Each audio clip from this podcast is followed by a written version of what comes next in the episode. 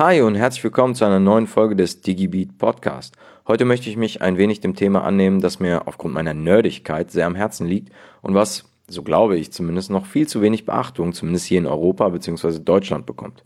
E-Sports. Also, los geht's.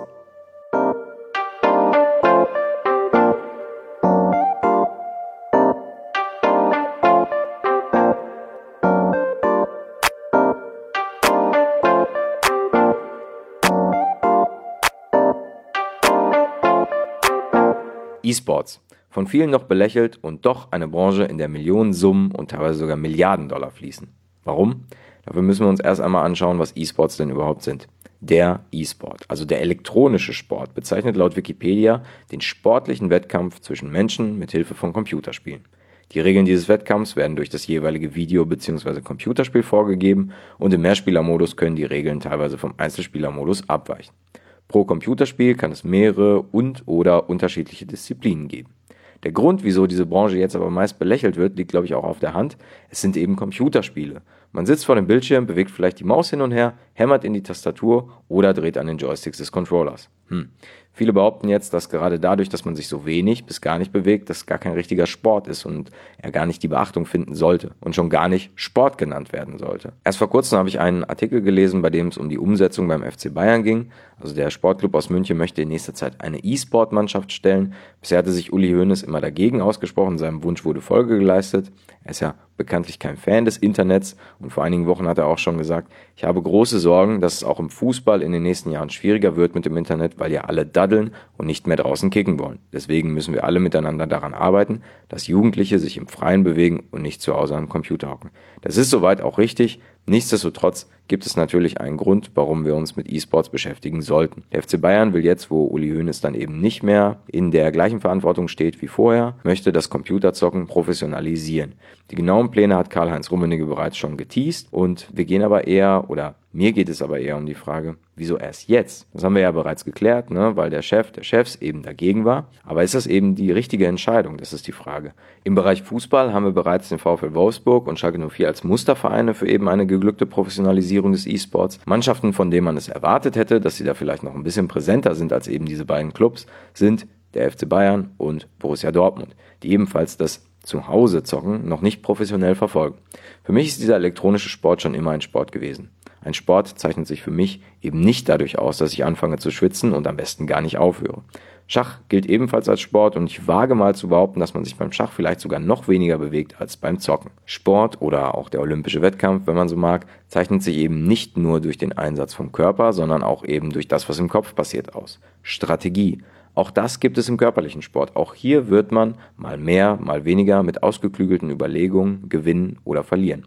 Im E-Sport wird eine gewisse Hardware benutzt, die es auch in anderen Sportarten geben kann. Stabhochsprung. Auch hier bin ich auf den Stab angewiesen. Ohne ihn kann ich nicht an diesem Wettkampf oder dieser Disziplin teilnehmen.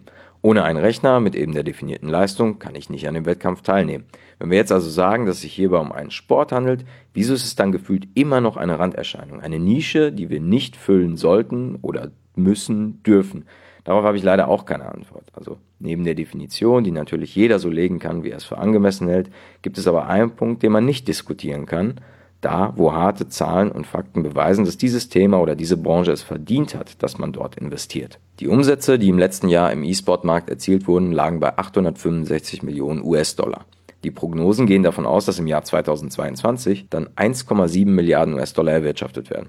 Das sind Fakten, die es zu beachten gilt. Natürlich kann man jetzt auch sagen, ja, da kauft und verkauft man dann viermal Neymar von PSG und die Umsätze sind ebenfalls erreicht. Ja, natürlich, klar.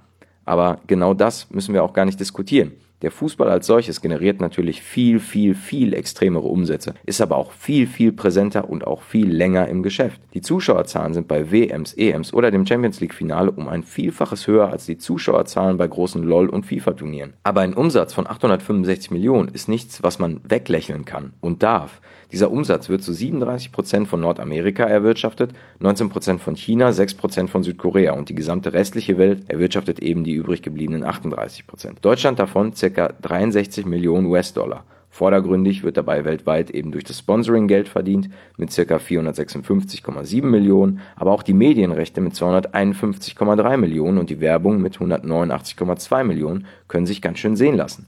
Wie bereits erwähnt, ist das jetzt alles natürlich abhängig von der Anzahl der Zuschauer. Auch diese Zahl steigt stetig und liegt im Jahr 2018 bei ca. 400 Millionen Zuschauern regelmäßige Zuschauer und gelegentliche Zuschauer. Selbst die Preisgelder schießen seit 2013 in die Höhe. Fast alle zwei Jahre verdoppelt sich das Preisgeld. Im Jahr 2017 lag es bei 121 Millionen US-Dollar. Das höchst dotierte E-Sport-Event bzw. dann Turnier ist dabei die International, in dem Dota 2 gespielt wird. Jedes Jahr mit einer neuen Bestmarke, also 2015, 16, 17, es steigt. Der bestbezahlteste Gamer ist dabei, ich hoffe, ich spreche es jetzt richtig aus, No Tail Jona Sundstein aus Dänemark mit insgesamt 6,8 Millionen US-Dollar Preisgeld, was bis 2019 von ihm eingesammelt wurde. Da kann selbst so mancher Bundesliga-Profi nur staunen, wenn er dann auf sein Konto guckt und das mit diesem Betrag vergleicht. Die Frage, die sich aber nun stellt, warum machen die Größten der Großen nicht alle mit? Wenn ich ehrlich bin, kann ich diese Frage nicht beantworten. Ich für meinen Teil weiß aber, dass ich alles tun würde, um in diesen Markt und in diese Branche zu kommen. Ein Club oder ein Verein, der sich sportlich betätigt, muss diesen Markt auf dem Schirm haben, gerade wenn es darum geht, die Marke zu stärken. Auch wenn ich mit Fußball aufgewachsen bin und es für mich der schönste Sport der Welt ist, kenne ich extrem viele, die generell noch nie Interesse an Fußball hatten, sehr wohl aber an Games bzw. Video- und Computerspielen.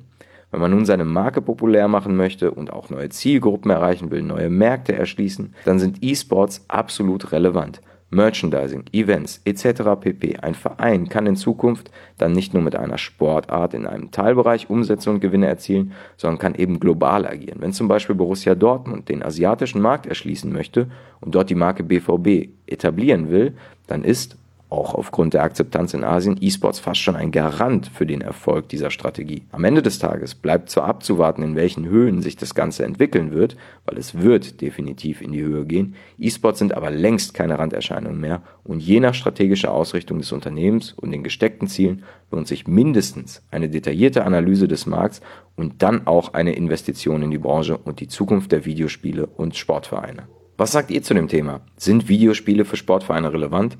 Ist das die richtige Strategie für die zukünftige Ausrichtung der Vereine? Schreibt es in die Kommentare und lasst eurem Nerd freien Lauf. Bis dahin, bleibt digital. Ciao.